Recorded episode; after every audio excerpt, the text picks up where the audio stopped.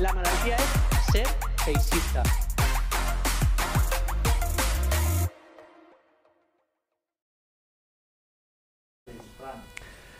Hola, buenas tardes, buena vesprada. Eh, soy Fran Ferri. Eh, para los que no me conozcáis, soy el portavoz de Compromiso en Escoles Valencianes y eh, también antes y ahora y después activista LGTBI. Y por eso sé lo importante que ha sido el movimiento trans para la historia de nuestro movimiento, desde las primeras piedras en Stonewall en cada una de las reivindicaciones y movimientos que hemos tenido eh, a lo largo de la historia. Las personas trans han estado ahí luchando y reivindicando los derechos de todas las personas LGTBI. Por eso creo que ahora es un momento importante para reconocerles ese trabajo que han hecho por nosotros, pero también para cogerles de la mano y acompañarles en este momento que estamos viviendo, que es un poco extraño. Eh, la, ley trans está a debate a nivel estatal. Por eso os extrañará que esté haciendo este directo en una lengua que no suelo hablar, que no es mi lengua habitual que es el castellano, pero lo vamos a hacer en castellano para, porque queremos entrar en este debate estatal eh, y que con la lengua franca se nos entienda en todo el Estado español.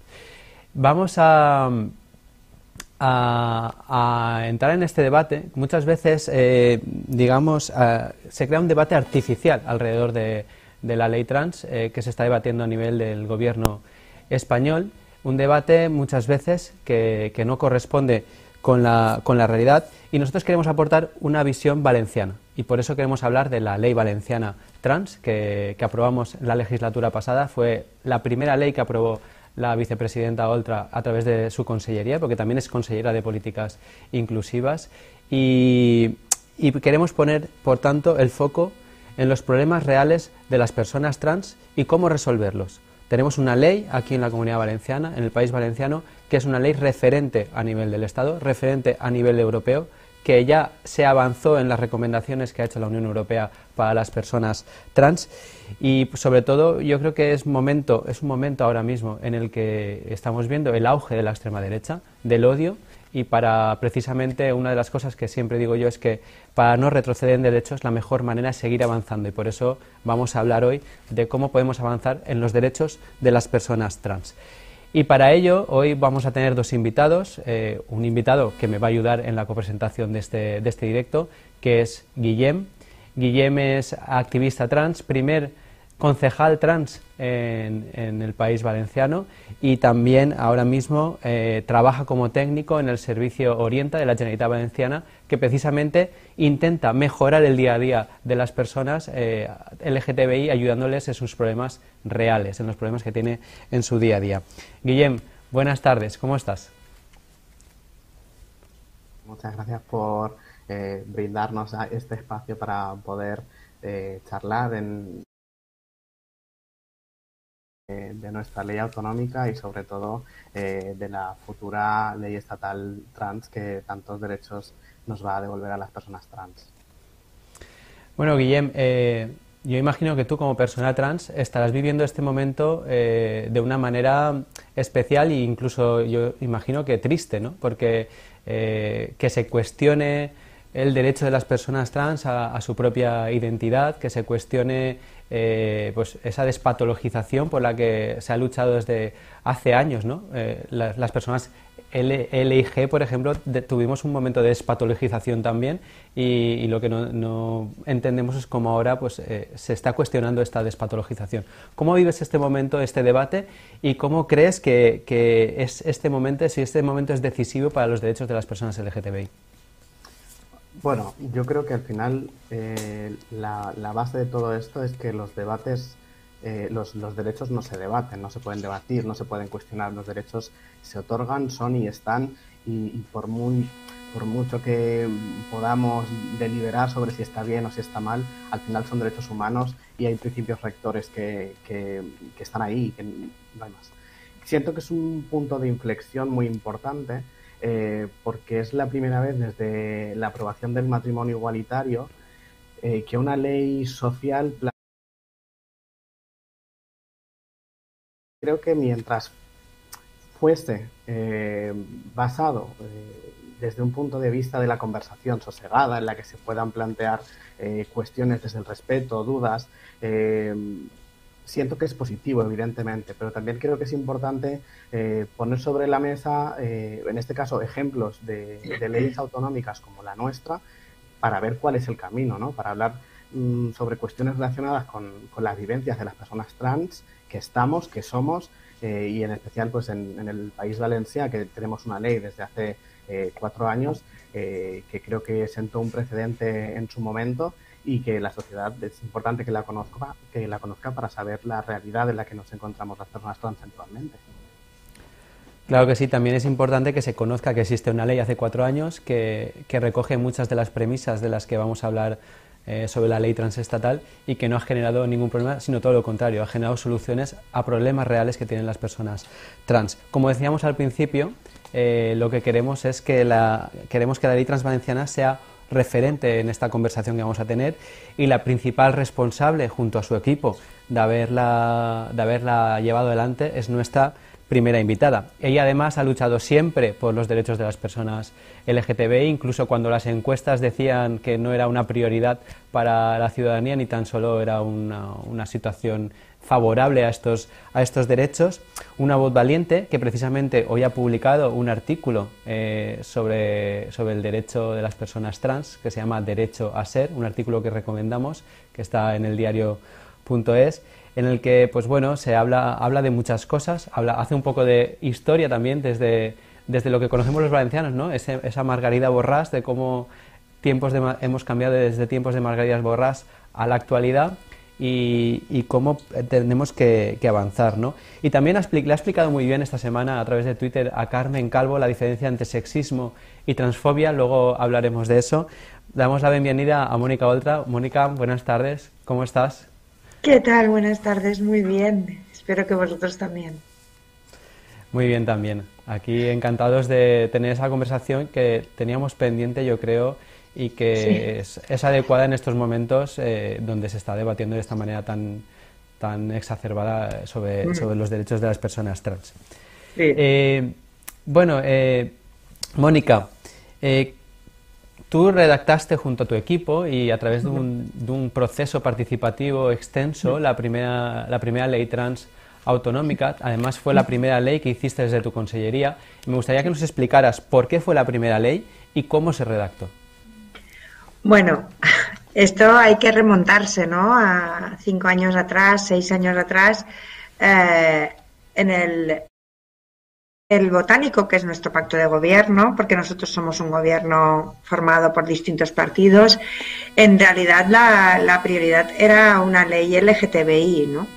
Pero hablando con los movimientos, sobre todo los movimientos eh, ligados a, a la lucha por los derechos de las personas LGTBI, eh, nos, trasladaron que era más prioritario eh, sacar una ley trans. Una ley trans, eh, entre otras cosas, porque estamos hablando del colectivo LGTBI más marginado, más, perdonadme la expresión, machacado por la historia y por, y, por las circunstancias. Y entonces, bueno, pues em, también un poco em, haciendo, haciendo honor a, lo que es el gobierno del Botánico, el gobierno plural de izquierdas, dijimos, bueno, vamos, vamos a escuchar al, al, sector, en este caso a todos los colectivos LGTBI, y, vamos a, aceptar las prioridades que están planteando. Y en este sentido dijeron, mira, la, la prioridad absoluta es una ley trans, porque sobre todo para las mujeres trans es... Eh, bueno, es la hora eh, de que, de, bueno, de, superar estas em, violencias, incluso eh, sobre las personas trans toda la vida y especialmente sobre las mujeres trans, empecemos por aquí. Y así es que empezamos un proceso de participación eh, todas nuestras leyes de nuestro gobierno y en especial de la Consejería de Igualdad y Políticas Inclusivas siempre han tenido un proceso de participación previo muy, muy nutrido, muy, muy, bueno, muy prolijo, muy pensado para que todo el mundo pueda decir la suya. Y en este sentido, bueno, la ley trans fue muy participada, fue muy debatida y fue la y fue bueno tengo el honor no de, de, que fuera la primera ley que desde la Consellería de Igualdad y Políticas Inclusivas que yo presido se llevara a las Cortes, ¿no? Porque realmente era la necesidad primera que teníamos, bueno, sobre todo por el sufrimiento que había detrás de todas las historias trans y que en el artículo que tú has, has nombrado que hoy describo hablo de Margarida Borrás, que es eh, bueno la, primera crónica eh, histórica que, tenemos por escrito de, una tortura y asesinato ejecución de, una mujer trans, ¿no? En ese sentido, bueno, yo, estoy contenta y en aquel momento se, sacó adelante con solo el voto en contra del Partido Popular y con un amplio, yo creo que apoyo social, ¿no? Está por verse si hoy en día la sacaríamos adelante con tanto apoyo. Eso es lo que tenía que comentar, porque ¿por qué ha cambiado eso, no? En aquel momento yo recuerdo que solo teníamos enfrente el autobús de Azteoir y al Partido Popular, la extrema derecha, ¿no? Del, Partido Popular. ¿Qué ha cambiado? ¿Por qué, ¿Por qué ahora mismo hay este debate? No sé, bueno, han cambiado, en el Parlamento ha cambiado, que aparte del Partido Popular ahora también está Vox en el Parlamento, ¿no? Pero en todo caso, quien haya cambiado de opinión tiene que explicarlo. Yo, yo, yo creo que, que en, política hay que explicar eh, los cambios de rumbo, ¿no? Igual que lo hacen los, los jueces, ¿no? En cuando cambian una jurisprudencia. Yo no lo sé que ha cambiado, bueno, sí, lo intuyo, ¿no? Que, hay una lucha ahí por ver quién hegemoniza el movimiento feminista, cuando yo creo que el movimiento feminista no lo tiene que hegemonizar nadie, sino que lo tenemos que compartir todas, ¿no? Eh, porque la, sola idea de hegemonizar y controlar un movimiento es como muy patriarcal, es muy, muy machista, ¿no? Es muy de, los machos alfa. Y yo creo que, que, que, si una parte del movimiento feminista entra en esta dialéctica, ¿no? De, hegemonizar, de mandar, de controlar, estará, estará renegando incluso de lo que nutre al movimiento feminista Em, pero bueno, no sé, yo, yo, creo que quien tiene que explicar esto es que quien cambia de opinión y quien se aleja de, de los postulados del feminismo en el sentido de, eh, bueno, el feminismo también, la ideología del feminismo, aparte de em, reivindicar la igualdad de hombres y mujeres, también reivindica una manera de hacer, ¿no?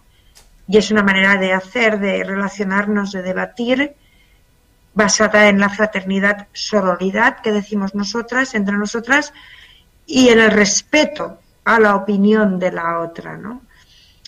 Si entramos ya en, parámetros de, bueno, de, no, de, no aceptar o de, o de ni siquiera escuchar la opinión de la otra, porque yo, yo decido quién es feminista y no, y quién no, pues entonces estamos en, en una dialéctica yo creo que muy, muy patriarcal y, muy machista y muy misógina. Vale. Ahora, antes de darte la palabra, Guillem, lo, voy a recordar a la gente que nos está viendo que puede lanzarnos sus preguntas, porque cuando acabemos nuestra mini entrevista a Mónica, eh, daremos lectura a alguna de esas preguntas para que podamos responderla entre los tres y, sobre todo, que vayan dirigidas a la vicepresidenta, que es nuestra invitada de hoy. ¿no? Eh, Guillem, te doy la palabra para que también converses un poco con Mónica. Sí, bueno, em, a mí me gustaría lanzar una pregunta mezclada con reflexión. ¿no? Se, está, hablando últimamente mucho de, términos como despatologización, como... Eh, eh, no me sale la palabra. Em, autodeterminación de género. Eh, creo que son términos que muchas personas hablan desde el desconocimiento y creo que está bien eh, que se generen espacios como este para un poco mm, dar a entender eh, ¿En qué se basa cada principio? ¿no? El de despatologización, evidentemente, eh, la propia palabra lo dice, eh, dejar de considerar algo una patología, en este caso eh, la identidad de género o, a las personas trans, y la autodeterminación de género, que creo que va un poco acompañada de, esto último, ¿no? de, la despatologización. No se puede patologizar una identidad y, por tanto, cada persona es libre de autoidentificarse como, como cada uno o cada una se perciba. ¿Por qué fue esto importante para, mm, bueno, al menos lo consideramos uno de los principios base de, la elaboración de esta ley?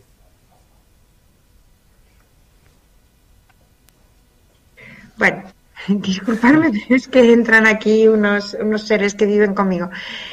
A ver, em, vamos a ver. Em, la base de, la despatologización, es, em, está muy clara. Quiero decir, ¿Quién va a decidir sobre mi ser y si estoy enfermo o no? decir, esto ya pasó, decir que no, no, no es nuevo, ¿eh? Ojo, a las mujeres con empoderadas, eh, con, ansias de libertad, eh, se las trató de histéricas y a muchas de ellas se las, se las trató psiquiátricamente. A los gays y lesbianas se los trató como enfermos durante mucho tiempo, hasta que en los años 90 eh, se, se dijo, oiga, ser gay o ser lesbiana no es, no es una enfermedad.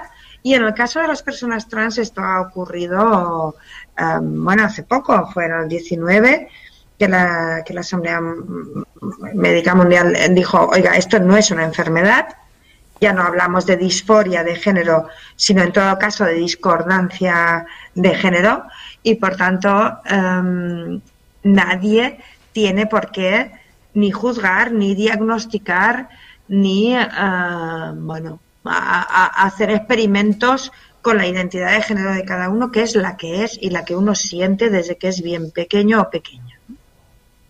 A partir de ahí, las leyes modernas eh, que tienen que ver con, con, con, la igualdad de las personas trans, eh, lo primero que plantea es despatologizar.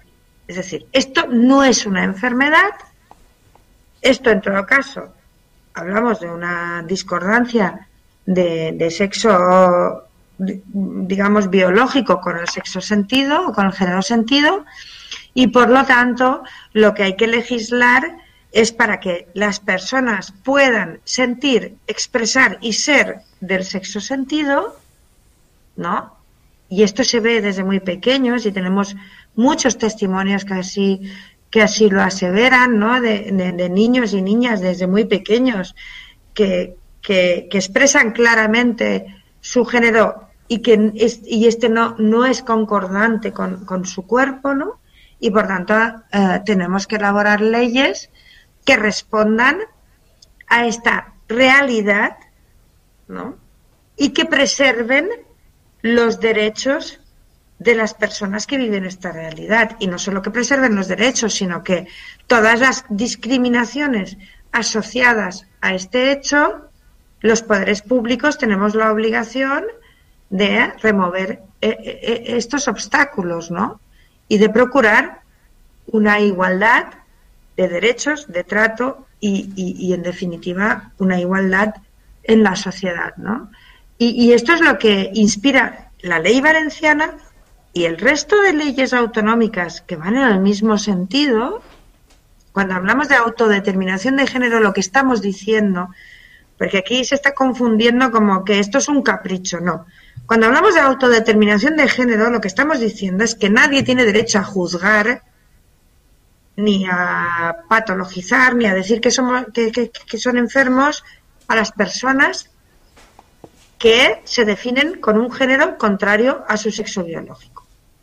De la misma manera que nadie tiene que venir a darnos un carnet de heterosexuales, ¿no? Es decir, oiga, su deseo, ¿no?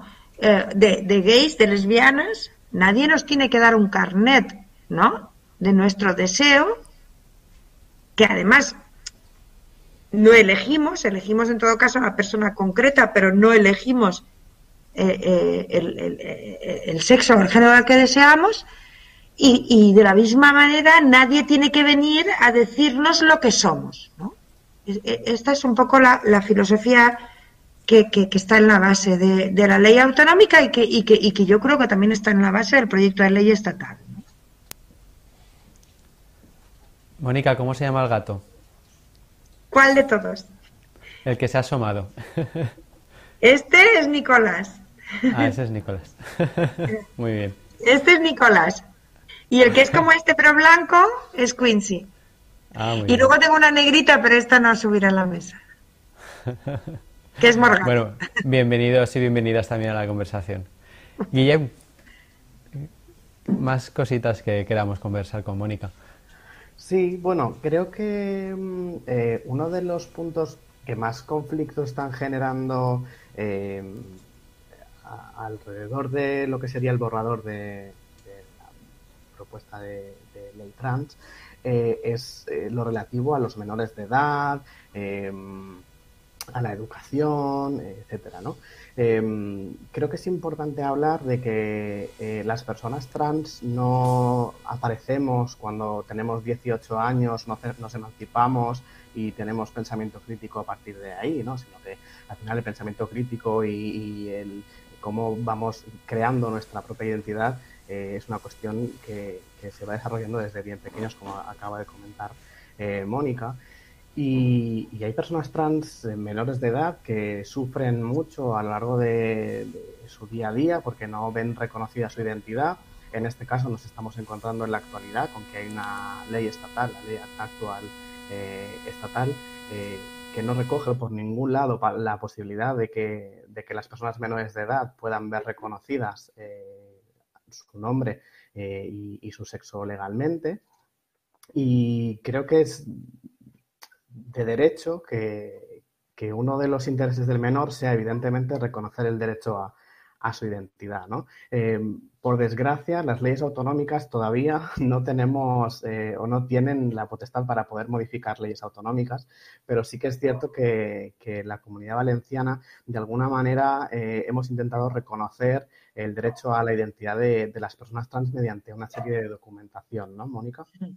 Sí, efectivamente, nuestra ley trans, en el ámbito que podemos tener competencias, porque no tenemos competencias sobre el registro, eh, que el registro civil es competencia de, la Administración General del Estado, pero sí que eh, hay ámbitos donde, sobre todo los niños, niñas y adolescentes se mueven, que es el ámbito educativo, el ámbito sanitario, sobre todo el educativo, en el que sí que hemos podido a través de una identificación administrativa, que no tiene nada que ver con la registral o la civil, reconocer el, género sentido eh, de, niños, niñas y adolescentes, ¿no? Porque al final la mayoría de, familias, cuando cuentan su experiencia con sus hijos e hijas, eh, lo que cuentan es que esto nace desde muy pequeños, ¿no? Sobre todo en una, en una familia en la que se da la libertad y el ámbito de confianza y de afecto para que los niños puedan expresarse libremente y las niñas, ¿no? En este sentido, claro, eh, es muy difícil, ¿no? Para, para una niña o un niño adolescente que, que, tienen, eh, bueno, pues que, tienen un sexo sentido o un género sentido distinto, pues estar en el vestuario de, contrario, eh, encontrarte siempre eh, eh, eh, en el lugar en el que tú sientes que no te corresponde. Por eso es tan importante una ley transestatal, ¿no? Para que esto se arregle desde el registro, ¿no? Y también, desde luego, en, en todo el tratamiento sanitario cuando, cuando, cuando deciden transitar, es muy importante que antes de la adolescencia, cuando empiezan a formarse nuestros cuerpos como cuando van a ser adultos, bueno, pues pueda empezar eh, un proceso de transición que haga menos traumático después cuando ya el cuerpo se ha formado completamente en eh, el sexo discordante al, género sentido. En, este sentido, bueno, la ley valenciana llega hasta donde puede llegar en nuestras competencias, ¿no? Eh, para que se den las bases para que las personas eh, niños, niñas, adolescentes o personas adultas puedan eh, ubicarse y sentirse eh, seguras y, libres y, contentas ¿no? y felices en su género sentido. Claro, al final la cuestión no es medicalizar por medicalizar a, una persona, evidentemente, es darle toda una serie de recursos que puede tener a, su abasto para que en el caso de querer iniciar un tránsito tenga la posibilidad de hacer lo que hasta ahora no era posible o al menos eh, no de una manera tan eh, libre. Claro, no, y sobre todo en el caso de, quiero decir que, a ver, aquí hay un problema también general en la sociedad, ¿no? Que es ningunear la opinión de los niños, niñas y adolescentes. Y yo os aseguro, como, como también en la Consellería de Igualdad y Políticas Inclusivas llevamos la parte de infancia, yo os aseguro eh, que hay niños, niñas y adolescentes que tienen opiniones bastante más em, formadas y sostenibles que muchos adultos, ¿no?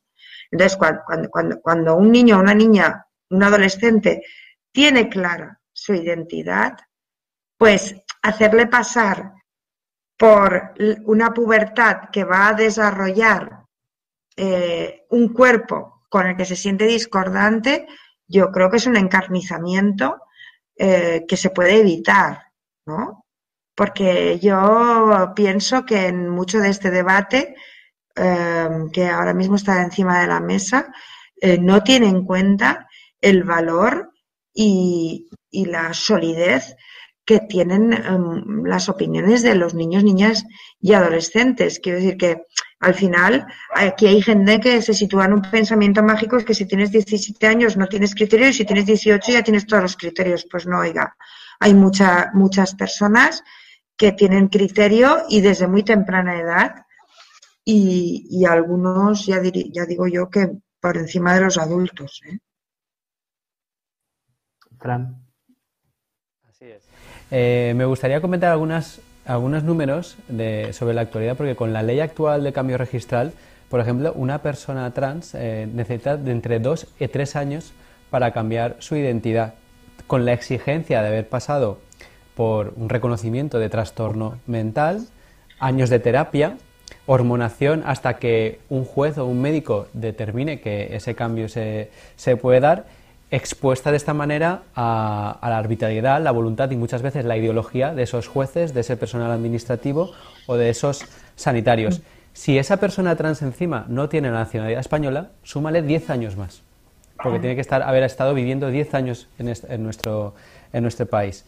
Y estamos hablando de que esto eh, afectaría solo a 50.000 personas de los 47 millones de españoles y españolas que, somos.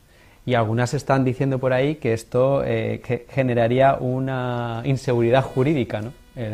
los problemas de unas 50.000 personas afectaría a la seguridad jurídica de 47 millones de españolas y españolas.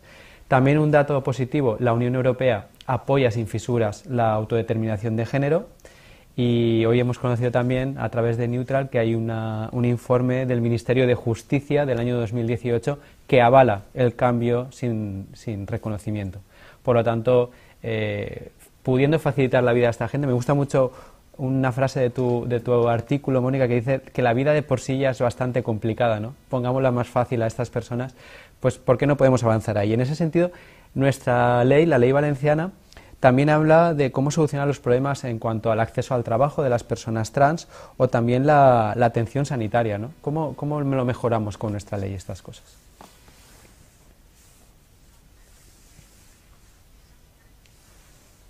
Derechos subjetivos y las obligaciones de las administraciones para que esos derechos se puedan cumplir.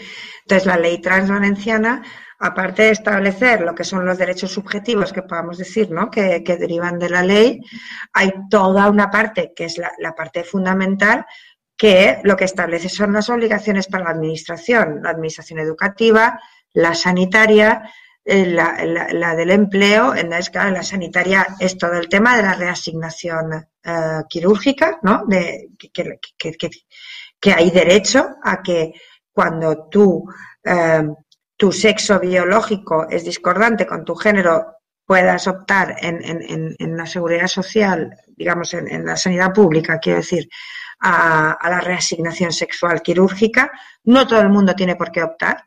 Este, este, este, es uno de los debates que están encima de la mesa con la, con la ley estatal, quiero decir, porque no todo el mundo a lo mejor su cuerpo eh, puede soportar el impacto de, una cirugía así, pero quien quiera tiene que poder optar y en la sanidad pública y esto está garantizado. Eh, el tema en la educación de, bueno, de, que se te garantice en tu etapa educativa que se respeta tu género sentido. Y no solo esto, sino toda la parte que el sistema educativo tiene que implementar de educación, educación cívica, educación ciudadana, e, e, e, educación en, el respeto a los derechos humanos, que es contemplar eh, lo, que, lo, que son las personas trans para que a, bueno, pues al conjunto de la comunidad educativa se le enseñe que hay que respetar y que esto es, forma parte de la diversidad de nuestra sociedad, diversidad que nos hace más ricos y ricas a todos, ¿no? O en la parte de servicios sociales, em, también lo que es em, los itinerarios de inclusión social de las personas trans o en la parte de empleo bueno, lo que es atender a un colectivo que eh, históricamente ha, sido eh, discriminado en, el mercado laboral y que, y que de hecho eso ha abocado muchas personas trans, sobre todo mujeres trans, a la prostitución, pues a, que el mercado laboral em, bueno, pues tenga factores de inclusión que haga que las personas trans puedan tener una, una proyección de vida, al final de proyecto de vida independiente, que es lo que, lo que queremos todos, sin perturbaciones y sin discriminación, ¿no? Y, todo esto es un poco lo que, lo que, lo que plantea la ley. De leyes como la ley argentina que, que reserva un 1% de, de, los trabajos públicos a, las personas trans. Eh, no sé si te queda alguna pregunta y si no pasaríamos al vídeo, lo que no, iba un poco a colación de lo que estaba diciendo Mónica, ¿no? Al final, pues, eh, el nivel de empleabilidad de las personas trans eh, es muy bajo. Nos encontramos en el Estado español con casi un 85% de, de personas eh, en el paro, con un estigma social que es cíclico, ¿no? no tengo acceso al sistema educativo o no lo he tenido en su momento eh, por discriminación y entonces sumaré la discriminación administrativa que ya por ende eh, existe, no tengo oportunidades, no tengo oportunidades, pues, eh, vivo una situación de, precariedad, ¿no? Y creo que al final la legislación y, la administración pues deben atajar esta cuestión y, es importante en este caso trazar pues planes individualizados para, para la inclusión laboral, en este caso de las personas trans.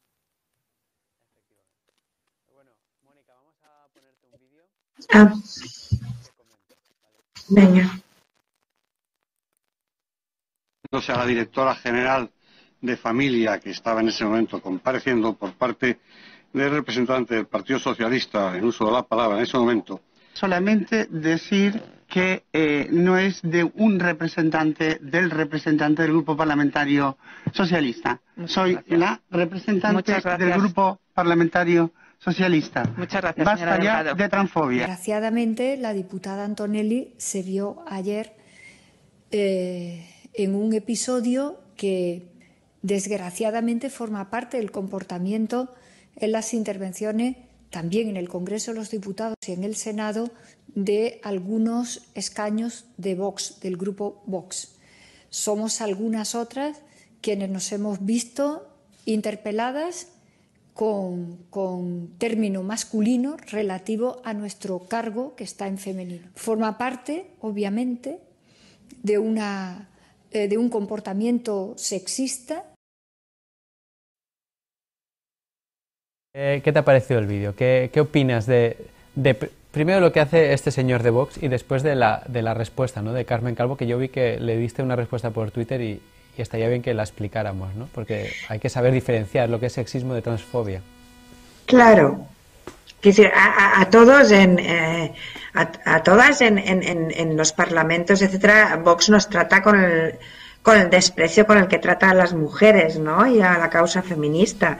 Eh, por tanto, a mí Vox me dice señora conseller o señora vicepresidente em, y, se ampara en ese genérico masculino, ¿no?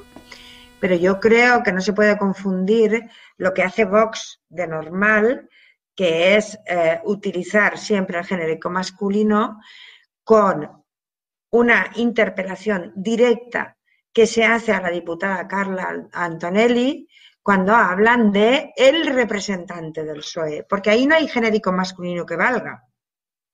Ahí es él o la representante. Cuando se dirigen a Carla Antonelli como el representante, lo que hay es un acto de transfobia, aparte de machismo, ¿no? Pero lo del machismo Vox lo trae de casa, ¿no?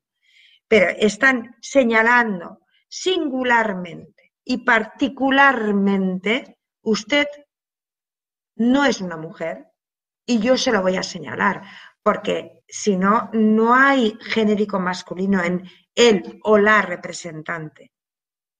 Y de hecho, eh, bueno, pues eh, ellos utilizan y se amparan en el genérico masculino y en este caso lo que hacen es señalar. Es una racha, es, es, lo, que, lo que viene a hacer la, ultraderecha, la extrema derecha, para señalar a las personas, para marcarlas, para que todo el mundo sepa a por quién hay que. Y esto es un acto de transfobia, sin ningún género de dudas, obviamente también de sexismo y de machismo, porque yo entiendo que la transfobia va acompañada de sexismo y de machismo, y en este caso además de misoginia. Y desde aquí estoy seguro que por parte de los tres un abrazo y un beso muy fuerte para Carmen Antonelli, mucho apoyo, porque sabemos que, es una luchadora y que va a estar ahí luchando además por la ley transestatal, eh, aunque discrepe con muchas de sus compañeras de, partido.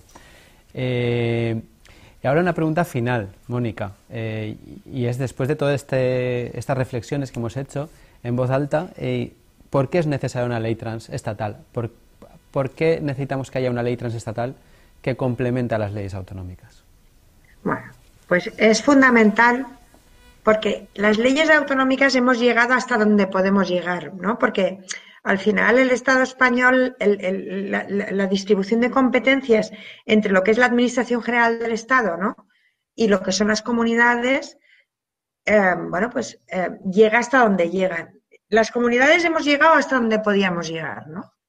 Y es verdad que, em, bueno, pues eh, en nuestro ámbito hemos cubierto eh, todo lo que era posible cubrir. Pero luego hay otra parte que es muy importante, como es el registro, como, como son derechos eh, que, que, tienen que ver con todas las competencias que tiene el gobierno de España y que no tienen las comunidades, pero fundamentalmente es el registro, ¿no? El registro civil, que dependen ya de una ley estatal y que además una ley estatal que diera cobertura a, modo de ley básica a, las leyes autonómicas, pues, pues sería muy necesaria, donde se establecieran derechos que fueran iguales en toda España, independientemente de que luego las implementemos las comunidades autónomas. Pero el tema registral es fundamental, porque a nadie se le pregunta para registrarse cuando se casa si está seguro a nadie se le pregunta ah, ah, cuando se casa con una persona del, mismo sexo, eh, nadie le hace un, un, examen eh, psicológico. Cuando alguien se casa con una persona de sexo distinto, nadie le hace un examen psicológico. ¿Por qué a las personas trans les tenemos que hacer exámenes psicológicos, psiquiátricos, patológicos? ¿Por qué? Si la gente tiene muy claro lo que es. Y eso solo se puede vehicular a través de lo que es una ley estatal y a través del registro civil. A mí nadie me preguntó cuando me casé si yo estaba segura y si estaba segura de mi heterosexualidad o no. Nadie me preguntó. Y hoy en día tampoco nadie le pregunta a los gays o lesbianas si están seguros de su orientación sexual, ¿no? Ni a los heterosexuales. ¿Por qué tenemos que preguntarle a la gente, eh, señalar a la gente sobre su identidad sexual? Es que al final es algo incomprensible. Igual que hemos despatologizado otras situaciones, ¿no? Y me venga a referir que ya es raro, ¿no? Que le pregunten gays lesbianas y y no pregunten a los heteros, ¿no? Porque igual también habría que preguntar, ¿no? Pero se da por hecho que, que lo hetero o, lo normativo o lo cis eso es lo, normal, ¿no? Bueno, pues, y, pues bueno, demos por normal las situaciones que se dan en la diversidad de nuestra sociedad, que gracias, que afortunadamente hoy en día se pueden expresar, ¿no? Y, no pasa como en otro, iba a decir Margarida Borrás hace cinco siglos, no, en este, en este siglo, en este año, en algunos países a la gente la ejecutan por ser homosexual o por, o por tener una identidad de género diferente al sexo nacido, ¿no? Eso todavía pasa en este mundo, ¿no? Cuando digo los ejecutan, quiero decir que los, los torturan, los asesinan, ¿no? Bueno, mm, vamos a ver si podemos construir una sociedad que, que, que albergue, proteja a toda la diversidad que somos, ¿no? Que eso nos hará más, más felices, ¿no? Y para que acabemos también contra la violencia que se ejerce contra los niños trans, por ejemplo, que esta semana pasada hemos conocido un caso. Eh, nos llega una pregunta de la gente que yo creo que, que, va más dirigida para que nos la conteste Guillem, que es ¿cuál es la diferencia entre cis y, y trans? Vaya, ¿qué es una persona cis y qué es una persona trans? Bueno, eh, la terminología cis y trans creo que no se usa solamente para las personas, se usa también para los polos.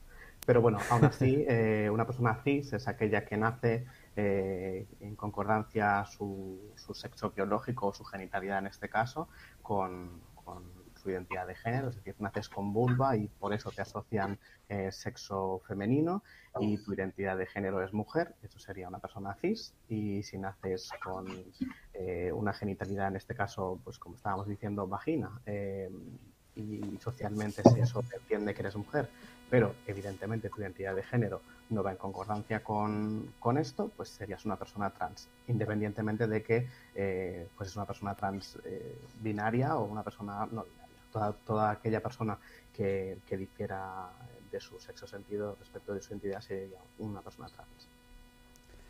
Muy bien, pues muy clara la, la explicación. Y ahora, Mónica, Guillem, eh, pues hemos acabado nuestra conversación hoy. Muchas gracias por haber participado en ella. Muchas gracias a la gente que nos ha estado siguiendo por el streaming y a la gente que verá este vídeo después cuando, cuando lo colguemos. Gracias por participar en ello y como dice Mónica en su artículo, vamos a hacer las vidas de la gente más fáciles que de por sí ya son difíciles. Muchas gracias y buenas noches. Muchísimas gracias y a la gente que nos ha seguido también. Cuidaros mucho.